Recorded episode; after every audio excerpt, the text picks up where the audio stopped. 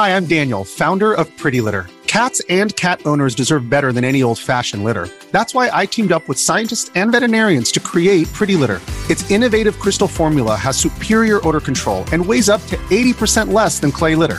Pretty Litter even monitors health by changing colors to help detect early signs of potential illness. It's the world's smartest kitty litter. Go to prettylitter.com and use code SPOTIFY for 20% off your first order and a free cat toy. Terms and conditions apply. See site for details.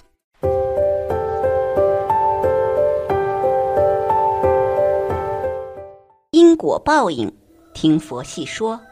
大家好，欢迎订阅听佛。真正的佛菩萨只会给予你佛法甘露，指导你通过修行来改善，来获得一切正面所求。所以，烧香拜佛的心态不正，是没有任何灵验效果可言，反而还会招致一些不好的灾祸。通过所谓的烧香拜佛，并不能真正改变命运。只有通过烧香拜佛，向圣贤学习，不断修炼自己，这才是改善命运的关键。可惜的是，生活中有很多人极少认识到这一点，盲目的烧香拜佛，最后还抱怨菩萨。逢年过节到庙里烧香祈福是从小以来的传统，正月初一那天更是人山人海，所有寺院道观都是香烟缭绕，功德箱里塞满了钞票。每个人焚香下跪的时候，都在心中祈福，希望神明能够为自己带来财富、事业和健康。但是现实是极其残酷的，因为对绝大多数人来说不灵验。广大民众一生烧香祈福，绝大多数人却从来没有被福祉降临过。该怎么倒霉还怎么倒霉，该怎么贫穷还怎么贫穷。几千年来，国人因为烧香祈福而真正得到福报的少之又少。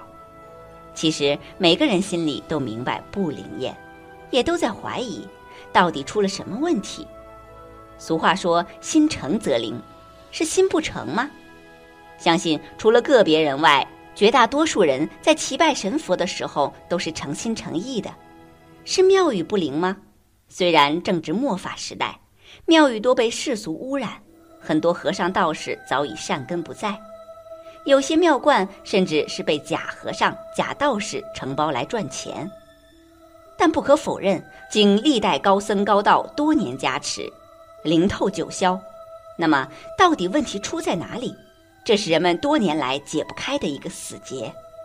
终于，日前机缘巧合，有人揭开了这个被掩盖了数千年的惊天秘密。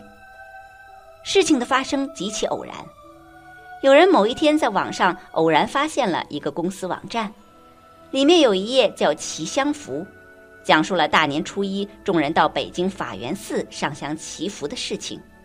看到“祈香符”这三个字的时候，朋友很困惑，因为从来没有听说过这种提法，连网上也没有查到这个词，是不是写错了？而下面的话更让人感到疑惑。向神佛祈福，祈福事业像明香一样，恒远的照亮每一个角落，贡献国家，造福人民，回报社会，利益员工。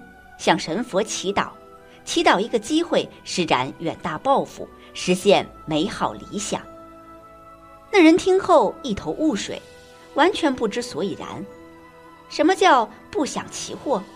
这跟祸有什么关系吗？当他再次追问时，负责人告诉他应该自己去找答案，并且建议那人去找一找“福”字的真正含义。回去后，朋友开始到处查找“福”字的解释和含义，并且直接从甲骨文开始查起。可查来查去，解释都是基本一样的。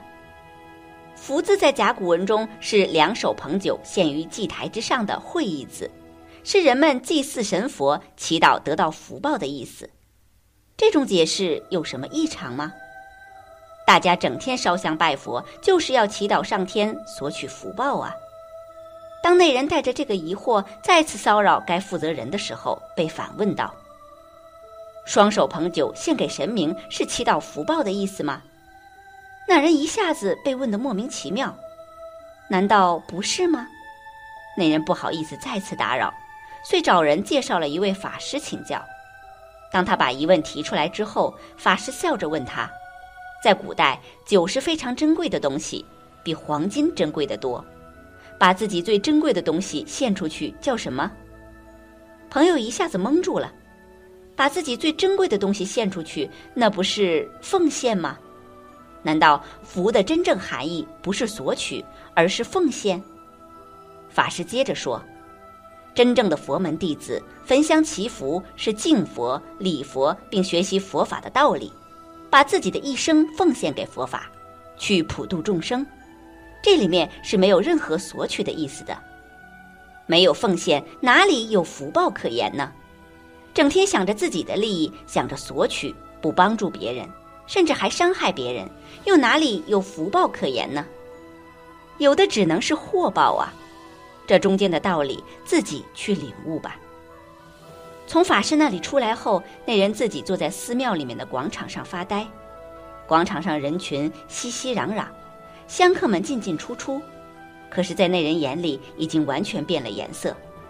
不知为什么，那人心中泛起阵阵明悟：这满广场的香客，有没有人是祈祷神佛给自己机会，为社会做贡献，为他人做奉献的呢？恐怕一个都没有吧。古话常说“诚心三炷香，能沟通神佛，传递信息于虚空法界”。扪心自问，神佛会保佑人们吗？没有奉献，谈何福报？没有为他人、为社会做奉献，却只要求索取和享受。那人被找到的答案彻底惊住了。这几天发生的一切，都让朋友感到无比震惊。已经完全颠覆了朋友的世界观，在为先人的思想传承而深深的震惊与折服的同时，那人也为民间百姓千百年来天天奇祸而不知感到深深的悲哀。先人在几千年前就明白了这个道理，并创造了相应的文字来阐明天机，却被后人错误的认知，天天奇祸，世世代代得不到福报。如此南辕北辙的认知，居然存在了数千年，实在可悲可叹。是什么原因造成如此悲哀的结局？答案也许早已被尘封在历史中了。今天把这个秘密说出来，希望人们从昏梦中惊醒，不要再天天烧香祈祸了，请顺应天道，多做一些有益社会、有益他人的实事吧。不要再去为自己的私利甚至恶行祈求福报了，那样得到的只能是祸。福不是人能够求到的，赐福是天的权利。要将自己的思想和品行端正，回归家庭，回归社会，回归成一个有责任、有爱心的人。只有这样，福才会降临到人们的身上。知道拜佛为何不灵之后，那么拜佛的真正意义又是什么呢？当今社会上非常流行一个词“佛系”，尤其是九零后的年轻人，经常称自己为“佛系青年”。他们奉行一种怎么都行的生活态度，甚至被理解为看淡一切。在佛系人生火爆流行的同时，我们有必要从深层次去思索什么是佛系，什么又是真正的佛？佛系就是一种看淡一切的生活状态吗？那种有也行，没也行，不争不抢，不求输赢的人生态度，真的很佛系吗？很明智吗？何为佛？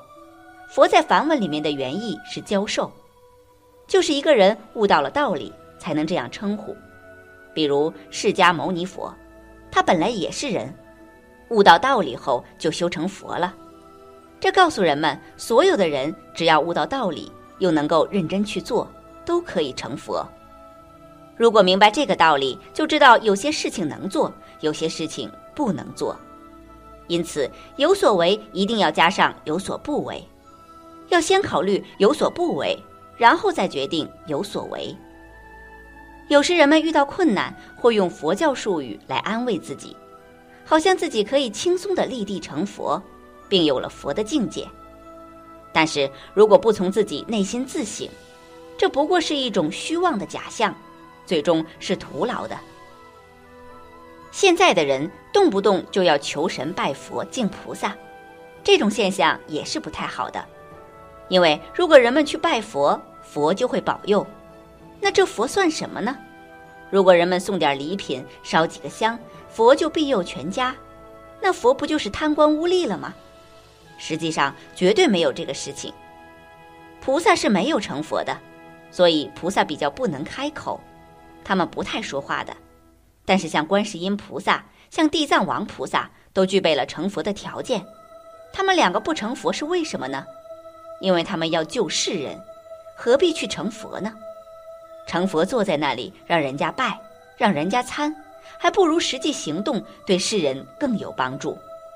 所以地藏王菩萨说：“地狱不空，永远不成佛。”他知道地狱永远不会空。在这种情况之下，要了解，人们求神拜佛只是警醒自己，神明在那里，不要胡作乱为，要好好管管自己，好好修炼自己的品性，这就对了。修炼自己的品性，才是一个人一生最重要的事情。因为人们生而为人是有责任在肩的，有所为有所不为，不能一味消极避世，有时还需挺身作则，匡扶正义，以正视听。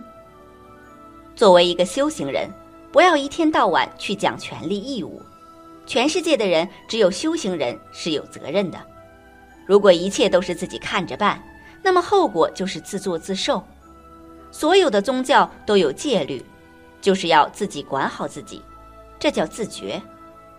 大家既然身为修行人，就必须要负起责任，因为就算逃得过法律，也逃不过天网。必须时时记得，除了法网之外，还有一个天网。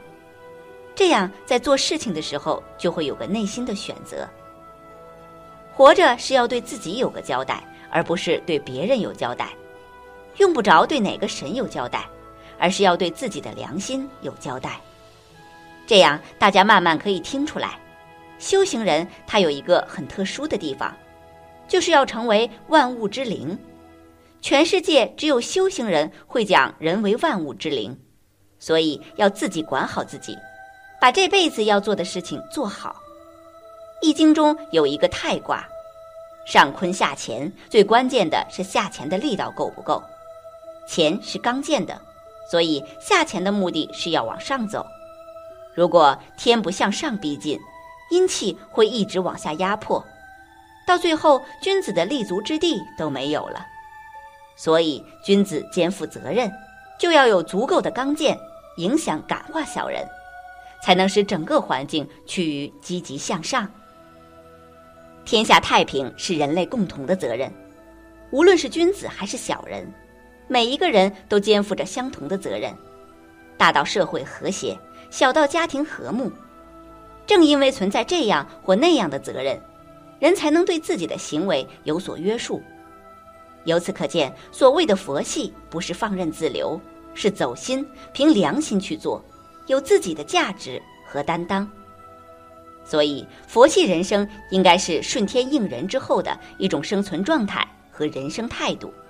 更深远一点来说，是要看清自己的定位和责任，因时、因地、因人合理的因应，做到问心无愧，才可能真正的做到大慈大悲，度己度人，立地成佛。本期节目到这里就结束了，想看更多精彩内容，记得订阅点赞。我们下期不见不散。